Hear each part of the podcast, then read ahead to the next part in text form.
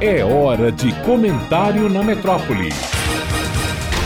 Malu Fontes. Olá, ouvintes da metrópole. Um clássico do comportamento nos conflitos infantis é uma criança, sempre que é irritada com algo que ouve de outra criança e não gosta, chamá-la ofensivamente como troco de sua feia, como um xingamento. A família Bolsonaro parece ter chegado à vida adulta com esse traço meio infantiloide e, quando criticada, provocada ou confrontada com seus próprios feitos, nada bonitos ou muitas vezes horríveis, reagir como uma criança pequena, como se fizesse careta e xingando quem é Rita de feia. Quem não lembra da cena das aspas mais abomináveis de Jair Bolsonaro, quando deputado, agredindo a deputada gaúcha Maria do Rosário, do PT, e vomitando sobre ela uma frase dizendo que não a estupraria porque ela era muito feia e não merecia, pela feiura, sequer ser estuprada.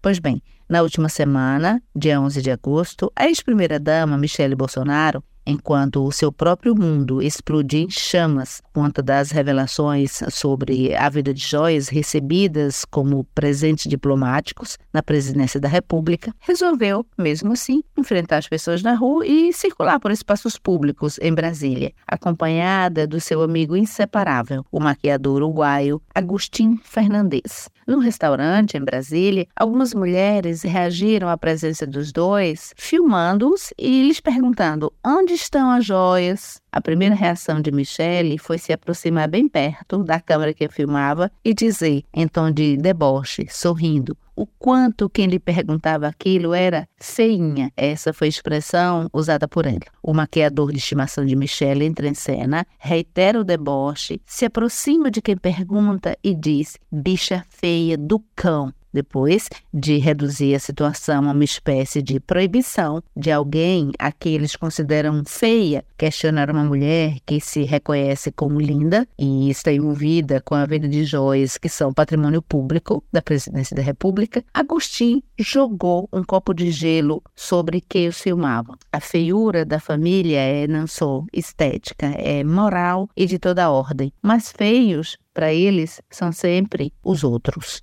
Malu Fontes, jornalista, para a Rádio Metrópole.